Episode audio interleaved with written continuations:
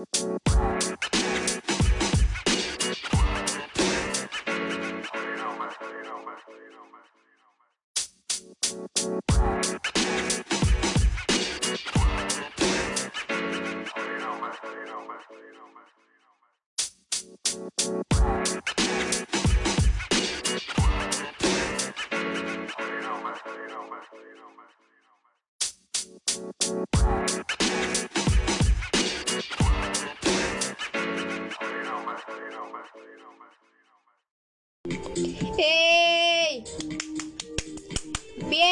a un nuevo episodio de su podcast favoritos Entre tú y yo. Bueno, como bien saben, hoy hablaremos sobre la ansiedad, que es un tema muy muy delicado. Y como ansiedad encontré que puede definirse como un sentimiento de inquietud, nerviosismo, preocupación, temor o pánico por lo que está a punto de ocurrir o puede ocurrir. Mientras que el miedo es la emoción que sentimos en presencia de una amenaza. Y como estamos aquí en confianza y todo, hablaremos sobre testimonios. Empezaremos con el personal de aquí de su servidora. Y eh, nos basaremos también en los testimonios que nos han enviado a nuestro correo entre tú y yo arroba podcast 2. Igual que en nuestras redes sociales que estamos en Twitter, en Facebook y en Instagram como entre tú y yo 2. Pero hablaremos sobre este pequeño trastorno y sentimientos que causa esta ansiedad. En personal les platicaré sobre cómo yo he llevado este proceso, que no ha sido nada fácil, y en verdad a quien tienen un nivel mayor de ansiedad, que todos tenemos ansiedad, en algún momento todos hemos padecido de ansiedad, o ya de que decir, este, al momento de hacer cosas y no acabar, entramos en un momento de inquietud, de... Sí, o sea, es inexplicable porque yo le he pasado y es muy feo. Pero hablaremos sobre cómo afecta un grado mayor de ansiedad a, a pues a nosotros y al paso del tiempo, esto se vuelve más preocupante, con más miedos, se vuelve excesivo y se vuelve parte de nuestra rutina y sí, es muy feo.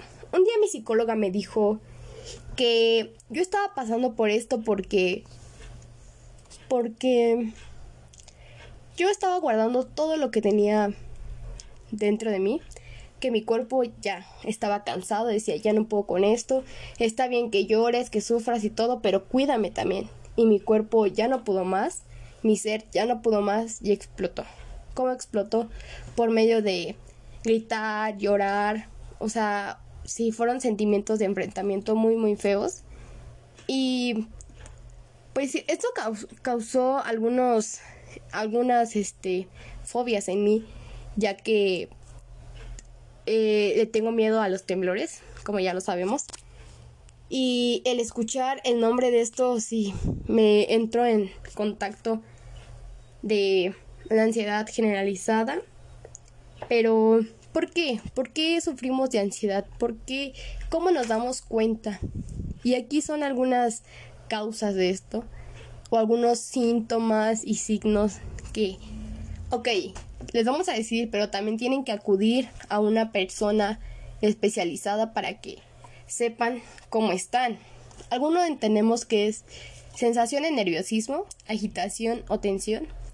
Que ahorita estamos bien, nada más que esto del podcast es algo nervioso. sensación de peligro inminente, pánico catástrofe, aumento del ritmo cardíaco. No, eso es lo peor que te puede pasar en la vida. Respiración acelerada, hiperventilación, sudoración, temblores, sensación de debilidad o cansancio, problemas para concentrarse o para pensar en otra cosa, para considerar el sueño, problemas gastrointestinales, problemas para controlar las preocupaciones y entre otros. Pero los factores que invaden a este a esta enfermedad, porque podemos definirla como enfermedad es también el cómo la sociedad ha estado influenciada a nosotros porque tenemos varias. Tenemos la garafobia, que esto es dice atrapado, indefenso, avergonzado. Y eso se vuelve causa de la sociedad ya que tiene una visión.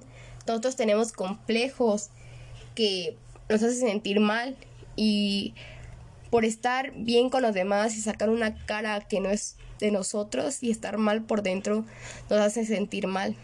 Les platico yo. Un día tuve un examen de cálculo. Sí, de cálculo. Y se me borró el examen. En serio, se me borró el examen y me faltaba media hora. Media hora para terminar ese examen. Y entré muy mal. Lloré, lloré, lloré. Pero yo no sentía que estaba llorando. En verdad, yo no sentía que estaba llorando. Este, empecé a temblar.